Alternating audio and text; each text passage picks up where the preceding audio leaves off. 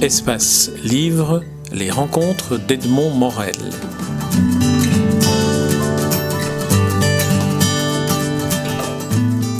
Patrick Weber, nous nous rencontrons euh, pour évoquer le premier euh, salon du livre d'histoire de Bruxelles que vous organisez euh, et qui, que vous avez intitulé Écrire l'histoire. Mhm. Alors, ma première question portera un peu sur, sur, sur vous et votre, votre cheminement dans l'écriture de l'histoire, parce que vous êtes scénariste de BD, romancier, journaliste télévision, dans lesquels vous abordez aussi les questions de l'histoire. Alors, vous, Patrick Weber, comment écrivez-vous l'histoire?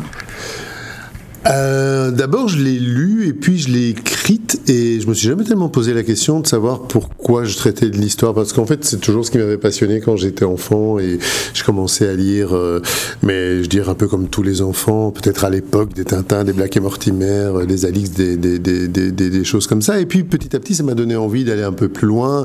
J'ai lu du Castelot à l'époque de Decaux et puis après ça un peu plus loin, avoir aller vers d'autres historiens dans des sujets plus pointus. Et puis j'ai fait mes études universitaires après.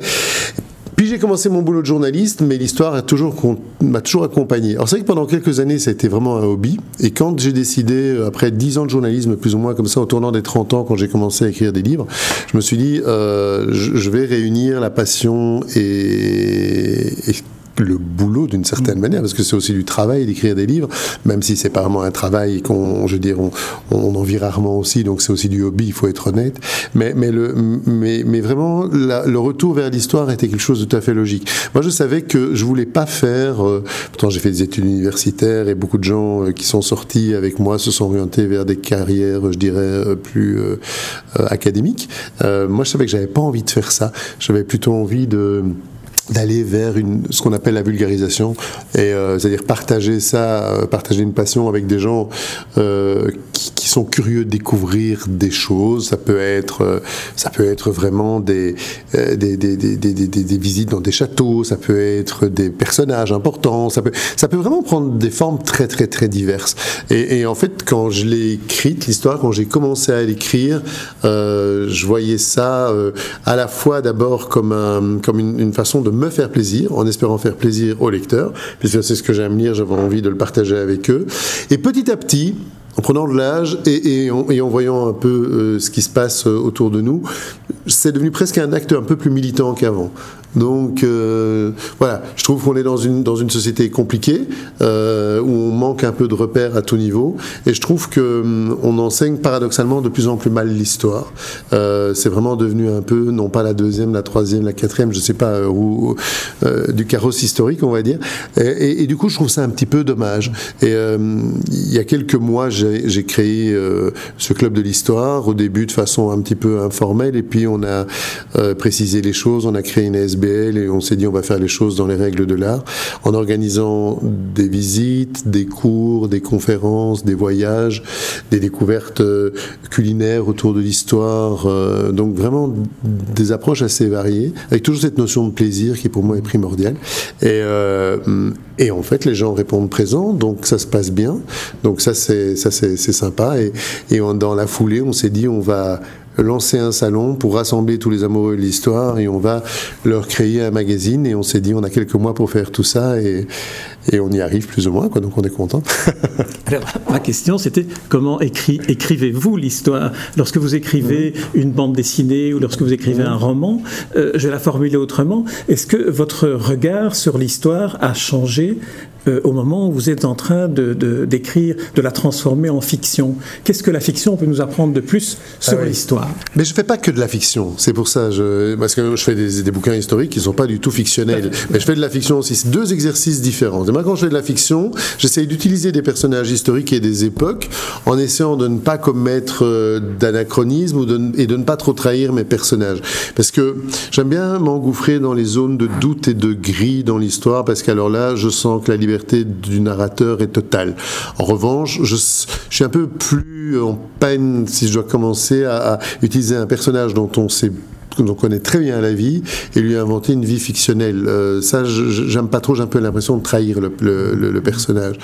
Euh, mais donc, euh, je veux dire, pour moi, quand j'écris l'histoire, la façon de contourner cet écueil, c'est d'inventer tout simplement des personnages secondaires qui ne sont pas des personnages historiques, mais qui sont des personnages fictionnels, forcément, qui approchent les héros de l'histoire. Ça, c'est très classique hein, dans la littérature, dans la bande dessinée, au cinéma, tout le monde connaît ça, et c'est souvent, je dirais, le, le personnage qui prend d'ailleurs le pas sur le personnage principal et qui devient le personnage le plus intéressant. Alors, vous avez employé le mot militant. Vous avez dit que vous étiez devenu de plus en plus militant de l'histoire. Euh, militant pour quelle cause? Est-ce que c'est simplement parce que l'histoire n'est plus assez enseignée est-ce que c'est parce que l'histoire est plus nécessaire aujourd'hui que jamais? Mais Les deux, franchement, les deux. Euh, elle, elle, est plus assez enseignée. Euh, je pense, ça c'est mon avis, qu'elle est souvent mal enseignée. Euh, je pense qu'il y a des... En fait, j'ai un peu toujours le sentiment que pour construire une maison, il faut commencer par les fondations avant de songer au toit. C'est un peu basique, mais j'ai un peu ce sentiment qu'aujourd'hui, on a un peu tendance à, aller, à aller trop vite. Alors, c'est-à-dire qu'on va dire, ça ne sert plus à rien d'apprendre l'histoire de Belgique, la succession des rois, blablabla, bla, bla, bla, ok, c'est un petit peu, on considère ça comme quelque chose de ringard aujourd'hui. Moi, je trouve que euh, c'est très bien d'apprendre les mouvements de civilisation, ou par exemple d'apprendre la théorie des climats, enfin, les, climats à travers l'histoire, d'apprendre, je dirais, l'histoire sous format d'une façon plus transversale, c'est-à-dire faire des comparaisons entre la civilisation précolombienne, la civilisation islamique, les civilisations aborigènes, la Chine, et puis revenir en Europe, c'est très très bien. Mais je trouve qu'il faut déjà être très très très bien armé euh, pour pouvoir appréhender tout ça. Euh, tandis que, moi j'ai un peu le sentiment que si on commence par une histoire, bon ok, l'histoire Iketnung, c'est-à-dire là où on est ici, notre petit bout d'Europe euh, qui s'appelle la Belgique, c'est pas appelé tout le temps la Belgique, mais ce territoire qui a plus ou moins toujours existé, euh, sous des formes et des noms divers et variés. À partir de là, on maîtrise ça. Et alors c'est intéressant de se dire, tiens, à l'époque où régnait par exemple Charles Quint chez nous, qu'est-ce qui se passait euh, dans le monde musulman? Qu'est-ce qui se passait justement dans le monde, avec Charles Quint, ça tombe sous le sens américain, le nouveau monde Qu'est-ce qui se passait en... Mais je veux dire, pour moi, c'est l'étape suivante. J'ai parfois un peu l'impression qu'on fait le contraire. Euh, c'est vraiment à force de rencontrer les lecteurs que je me suis dit ça. À force de, j'ai fait des livres très euh, didactiques, style l'histoire de l'art, très didactique, des chronologie des rois de France, très didactique. Et un jour, j'ai un monsieur qui est arrivé qui m'a dit, ah là là, depuis qu'il a votre livre, mon, petit-fils euh, a, a compris que le général de Gaulle était après Louis XIV. Et moi, je me suis dit, mais c'est une blague. Enfin, je veux dire, ça me paraissait quand même tellement gigantesque. Et, en fait, il me dit non, dans, les programmes aujourd'hui, c'est plus du tout envisagé sous forme chronologique. Alors moi, ça m'a ennuyé. Je suis pas un homme de date. Souvent, je bute sur les dates, je les oublie, mais je trouve qu'il faut les avoir quand même pour, ne fût-ce que pour remettre un ordre là-dedans. Mais en plus, c'est pas du tout quelque chose de normatif, de pédagogique ou de euh, d'ennuyeux ou, ou, le mot de chiant. C'est pas c'est pas ça le but. C'est plutôt simplement poser un peu le décor et puis on rentre. Je pense que c'est la même chose en sciences, en géographie, dans toutes les matières. Alors venons-en euh, en, en, mettant nos pas dans ceux de Charles Quint au Coudenberg, où se tiendra euh, ce salon. du livre d'histoire. Alors quelle est la, ligne éditoriale que vous avez voulu donner à ce, à ce salon de l'histoire? Quel est finalement le, fil conducteur, s'il y en avait un au, au, départ de ce, de ce premier salon? Alors le fil conducteur, c'est écrire l'histoire. Donc des gens qui écrivent l'histoire, mais qui l'écrivent de façon très différente. Des euh, universitaires qui écrivent de l'histoire, euh, notamment l'ouvrage sur le Coldenberg, donc de façon très sérieuse, très universitaire, mais aussi très beaux livres richement euh, illustrés. Des romanciers qui l'écrivent et qui utilisent la manne historique pour créer des, histoires autour de l'histoire. Je pense ce que Patrick Rougir ça fait récemment avec le frère de, de Simon, avec une partie réelle et une partie plus romancée. Je pense à ce que Eric Emmanuel Schmitt peut faire aussi, et a pu faire notamment à travers Hitler euh, ou d'autres personnages de, euh, de l'histoire, euh, des gens qui s'intéressent à certains aspects de l'histoire plus inattendus, Diane Ducret, des gens qui sont dans une veine comme ça de grands conteurs historiques, je pense à quelqu'un comme Jean Descartes, des gens qui s'intéressent aussi à l'influence de la spiritualité dans l'histoire, je pense à quelqu'un comme Sinoué. Il y, a, vraiment l'idée, mais ce qui est très important, c'est que la ligne directrice, c'est pas un, salon d'éditeur, c'est un salon d'auteur. Mmh. Donc, c'est-à-dire quand vous allez à la foire du livre, au salon du livre, vous avez des stands d'éditeurs.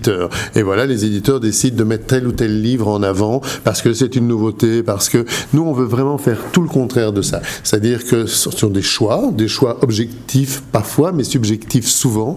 On le revendique, il n'y a aucun souci. Des livres qui sont parus récemment, mais parfois aussi des livres plus anciens dont on estime que, voilà, on a envie, parce qu'ils nous ont plu et on a envie d'en parler avec les, avec les, auteurs.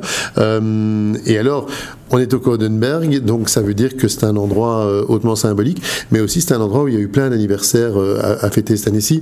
Les 500 ans de l'émancipation de Charles Quint, euh, les 200 ans de Waterloo, Napoléon était pas loin, la, préfecture se trouvait à l'actuel, euh, à l'endroit de l'emplacement de l'actuel palais royal, euh, les 150 ans de règne du roi Léopold II qui régnait aussi à quelques mètres de là, le centenaire de 14-18 qui s'est poursuivi avec l'hôpital du palais royal, l'ambulance du palais royal tel qu'on l'appelait à, l'époque avec la reine Elisabeth et le roi Albert, la mort de Louis XIV avec le bombardement de la grande place Villeroy quelques mètres en bas du Codenberg. Une fois de plus, je le dis chaque fois, on vit dans un pays où on n'est absolument pas chauvin. Alors c'est très bien, c'est très bien parce que souvent les, les chauvins sont des gens ennuyeux et parfois même un peu dangereux, mais on, à ne pas être chauvin à ce point-là, ça en devient, je trouve, un petit peu euh, euh, dommage à l'inverse, parce qu'en fait, euh, par exemple, Codenberg, cet endroit-là, ça fait près de 1000 ans qu'on y règne, qu'on y gouverne ces, ces États. Vous avez des, des, noms aussi importants que Philippe le Bon, Charles le Téméraire, Charles Quint, Philippe II, que sais-je, Marie-Thérèse, Napoléon, Guillaume Ier, Léopold Ier. tous les souverains sont toujours restés là sur un périmètre de quelques mètres pour diriger ces régions. Et c'est assez rare en Europe de voir ça, parce que souvent, ben, à Paris, le, pouvoir s'est déplacé du Louvre, euh, Tuileries, à Versailles, à la Concierge. Partout, les, je dis le palais de la Cité, ça a évolué au fur, des au, fur et à mesure des règnes, les, châteaux de la Loire, que sais-je. Le pouvoir s'est déplacé. Chez nous, il est toujours resté au même endroit. Et, en fait, c'est un peu comme si on s'en fichait, c'est un peu comme si ça n'intéressait personne. Euh, et voilà, moi j'ai vraiment un peu envie aussi de, si on peut faire à notre tout petit, très modeste niveau, réconcilier un petit peu les gens avec leur histoire et surtout leur donner la curiosité de lever le nez quand ils se promènent, ne fût-ce que dans cette ville, ce serait déjà pas mal. Alors, euh, Patrick Weber, l'invité d'honneur est Eric Emmanuel Schmitt qui vient de publier euh, La Nuit de Feu, qui n'est pas un livre historique, qui est par contre un récit autobiographique. Alors, en quoi est-ce que euh, Eric Emmanuel Schmitt, philosophe, romancier, euh, auteur de bandes dessinées pour enfants maintenant d'ailleurs, en quoi est-ce qu'il peut apporter un, regard particulier sur votre approche de l'histoire et, la création de, ce salon du livre? Alors l'invité d'honneur, c'est Eric Emmanuel Schmitt. Un petit mot quand même sur Esmeralda, la princesse Esmeralda, qui est la marraine. Ah d'accord, ça va. Alors, ok, ok, ok. Donc euh, pour Eric Emmanuel, euh, c'est vrai que son dernier livre n'est pas un livre historique. Alors pourquoi est-ce qu'on a décidé de l'inviter? Pour, pour différentes raisons. D'abord parce qu'il a abordé l'histoire à plusieurs reprises dans son œuvre et de façon euh, sur des personnages, on en a parlé, euh, le Troisième Reich, et des, personnages donc hautement euh, controversés, c'est le moins qu'on puisse dire. Et il a une approche intéressante parce qu'il a une approche de romancier, de philosophe, comme vous dites, et tout ça tourne toujours autour de, des réactions forcément et de comportements humains, comportements humains actuels ou comportements humains, humains pardon, historiques. Et je crois que dans son dernier livre, moi je l'avais reçu en, télévision, dans le face-à-face ici à RTL, et en fait, je, je, me disais, c'est fou parce qu'en fait, c'est au, cœur de l'histoire, il y a vraiment toujours, le, et de plus en plus, la question de la spiritualité et, de Dieu. En fait, c'est vraiment et Dieu dans tout ça. Euh, et donc, je lui en ai parlé après. Je dis voilà, je sais que le dernier livre n'est pas un, livre historique euh, à proprement parler. En revanche, il est déjà historique dans sa vie, dans son cheminement, parce que l'histoire, en fait, ça peut commencer aussi il y a dix ans. Hein. je veux dire, on peut très bien parler du, du, 11 septembre que sais-je. Je dis l'histoire immédiate et de l'histoire plus ancienne. Je trouve que le fait d'avoir replacé comme ça euh, la présence ou l'absence, ça tout peut se débattre de Dieu dans, son œuvre, permet vraiment de, de, nourrir son imaginaire. C'est pour ça qu'on lui a demandé de faire une conférence et qu'il a tenu à faire une conférence sur ce que le romancier peut apporter à l'histoire. Et ça, je trouvais ça vraiment intéressant, donc on s'est dit, bon, on y va. Alors, vous avez évoqué le nom d'Esmeralda de Belgique. Parce elle que est, notre marraine. Elle est la marraine de, ah cette, de cette initiative. Alors, on sait qu'elle a, qu'elle a écrit un livre notamment sur les femmes prix Nobel, pour laquelle j'avais eu le plaisir de, la rencontrer et de l'interviewer. Alors, Esmeralda de Belgique, qu'apporte-t-elle, hormis euh, son, son, nom et... Oui, oui. Moi, j'aime envie. D'abord, parce que c'est quelqu'un que j'aime beaucoup, beaucoup. Avec qui j'ai écrit un livre aussi, donc j'ai de bons contacts avec elle. Et c'est quelqu'un euh, que je trouve à la fois intéressant, élégant et qui a une démarche euh, assez, euh, assez inédite. Donc voilà, elle est princesse, elle aurait pu se contenter de vivre sa vie de princesse. Elle a fait des études de journalisme, mais bon, beaucoup de, membres du Gotha, comme on dit, font des études parce qu'il faut en faire, et puis après ça, ils ont comme ça une vie, je dirais peut-être pas très active, ou en tout cas pas engagée sur le plan professionnel. Esmeralda a voulu avoir une vie professionnelle et après ça, quand elle a quitté le journalisme, elle s'est lancée dans cette approche, euh, je dirais, euh, plus, euh, plus livresque, plus littéraire des choses. D'abord en travaillant sur sa famille, sur les sujets qui l'intéressent, et puis maintenant vraiment elle s'oriente à propos de sujets qui l'intéressent vers vraiment des sujets de plus en plus humains et qui ont un rapport très étroit avec la défense de la cause féminine. Ça, c'est quelque chose qui compte beaucoup pour elle aujourd'hui. Et donc j'avais envie D'abord parce qu'on est au Codenberg, euh, elle est euh, la tante de notre roi actuel, euh, donc elle connaît, elle connaît bien le lieu pour l'aspect royal des choses. je trouvais qu'il y avait une certaine logique de, lui proposer ça. Et comme elle a eu cette démarche aussi, qu'elle est passionnée par l'histoire, je sais qu'elle lit beaucoup et que grâce à son père, elle a rencontré aussi beaucoup d'écrivains parce que ces, gens défilaient à Argenteuil, elle les rencontrait, elle était encore une petite fille, mais malgré tout c'est assez formateur. Et, je me suis dit, tiens, voilà, euh, ça tombe un peu sous le sens. Donc elle n'a pas hésité, elle a accepté tout de suite. Voilà. Très bien. En plus, c'est une personnalité tout à fait attachante. Et donc, c'est vraiment euh, un, un, marrainage, si on peut dire, qui est tout à fait de qualité.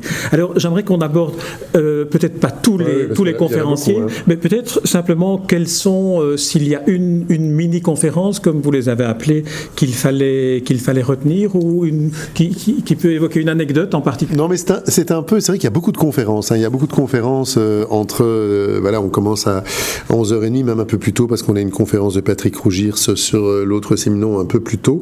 mais l'idée, c'est, j'ai un peu appelé ça du speed reading, c'est-à-dire pas speed reading dans l'idée de de lire vite le livre, ça il faut pas le faire. Au contraire, faire du, slow, du, slow book, c'est bien. Euh, en revanche, j'avais envie d'avoir plein d'auteurs qui, qui, donnent des conférences et que les gens puissent tout de suite après aller rencontrer l'auteur. Si ils sont convaincus, forcément acheter le livre. On est là. Enfin, moi je suis pas libraire, euh, mais mais on est là aussi parce qu'on a envie que les gens achètent des livres juste avant les fêtes. Ça c'est important aussi de ramener des dédicaces et euh, mais mais aussi qu'il y ait un échange avec l'auteur. Ça j'y crois vraiment beaucoup. Bon, il y a des auteurs Normalement, les auteurs restent toute la journée, donc ça veut dire qu'ils vont pouvoir discuter avec les gens pendant, pendant toute la journée. Et il y aura d'autres animations d'ailleurs, mais par exemple, vous avez envie de parler avec, euh, avec Diane Ducret, eh bien, elle a beaucoup de monde devant, devant sa table, eh vous repassez dans une heure, entre-temps, vous avez été écouter une conférence, et il y a un peu moins de monde, et vous pouvez engager la conversation avec elle, en fait. Je trouve que dans les salons où c'est un peu de l'abattage, où l'auteur vient signer deux heures, puis il part, et voilà, j'avais pas du tout envie de ça, alors euh, certains auteurs resteront pas tout la journée, certes, mais la grande majorité des auteurs seront là. Euh, au niveau de, de l'anecdote, euh, je trouvais ça intéressant de, euh, ben, justement pour parler de Diane Ducret, comment le sexe féminin ou la peur du sexe féminin a influencé l'histoire. Je suis très très curieux d'entendre ça parce qu'on leur a vraiment donné carte blanche. ils ont dit est-ce que ça vous va, est-ce que le, le, sujet vous plaît? Ce sont pour ainsi dire toutes des conférences inédites qui ont, qui ont été préparées pour le, pour le salon. Donc ça, on en est assez content et je dirais même assez fier aussi mais j'avais aussi envie d'avoir quelqu'un comme Marc Danval, par exemple, qui va nous parler du jazz en Belgique, parce que franchement, ça fait partie de l'histoire de Bruxelles, cette ville où on se trouve, et que Gonzague, Gonzague Saint-Brie a envie de parler de Louis XI, un modèle pour les chefs d'État aujourd'hui. Je trouve ça intéressant aussi, d'autant plus que je sais qu'il y a des auteurs. Moi, la seule chose qui me fait un peu peur, c'est le côté timekeeper. C'est l'idée de se dire, vont-ils rester pendant 45 minutes et puis après ça, vont-ils se taire Enfin, en tout cas, passer au suivant pour pouvoir signer les, dédicaces? Ça, on jugera sur pièce. Ce sera le, défi. Alors, il y a juste une activité que j'aimerais qu'on évoque encore avant de clôturer cet entretien, si vous le voulez bien. Ce sont les mini-conférences qui sont données par des auteurs jeunesse à destination d'un public jeunesse, mais peut-être aussi d'un public adulte. Comment justement faire passer l'histoire par l'écriture, par l'écriture jeunesse? Alors, comme vous le disiez, il y a une équipe hein, autour de, ce, salon. Moi, je me suis plutôt occupé des, des auteurs euh, romans, euh, historiques, des essais aussi, euh, et de la bande dessinée dessiné jeunesse, c'est pas du tout mon domaine. Et en fait, on travaille avec Cook Book, le libraire euh, bien connu à Bruxelles. Et donc, on a vraiment travaillé ensemble. On dit voilà, quels sont les livres qui, selon vous, méritent d'être mis euh, en évidence, en exergue? Est-ce que euh, on peut faire venir tel ou tel auteur? Et puis surtout, qu'est-ce qu'on peut raconter autour de l'histoire? Et donc vraiment, on leur a fait confiance et c'est comme ça qu'on a dégagé le, le, programme avec cette idée vraiment que ce soit une manifestation familiale, que les grands-parents, les parents, les enfants soient là et qu'ils trouvent des choses différentes. C'est-à-dire que les enfants, s'ils viennent déguisés en personnages historiques, ont aussi accès au, salon gratuitement. Il faut dire que c'est vrai que l'entrée est payante c'est la même chose que la foire du livre en fait au niveau du prix, mais l'idée c'est de se dire quand vous rentrez, vous avez forcément accès au salon, c'est normal. Vous avez accès aux conférences, c'est normal euh, aussi, aux animations pour les enfants. Vous avez aussi accès euh, à la visite du Codenberg, mais euh, à, des concerts et en plus des visites guidées toutes les heures et demie du Codenberg, du site du Codenberg pour vraiment le visiter. C'est-à-dire que l'idée dans ce salon, si ça fonctionne, si les mannes de l'histoire lui prêtent vie, eh bien ce serait d'aller explorer comme ça des endroits aussi historiques euh, à Bruxelles année après année et de, faire, je dire, découvrir d'autres horizons euh, chaque fois, euh, que les gens aient envie de revenir pour dire ah mais tiens cette année-ci on va rentrer dans un lieu qu'on ne connaît pas et donc ça c'est assez nouveau aussi pour un salon, c'est-à-dire d'être un salon itinérant.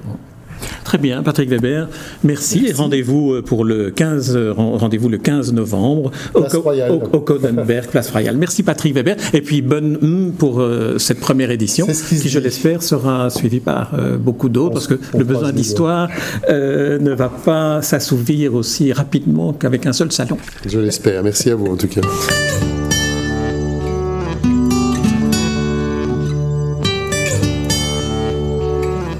Espace Livre, les rencontres d'Edmond Morel.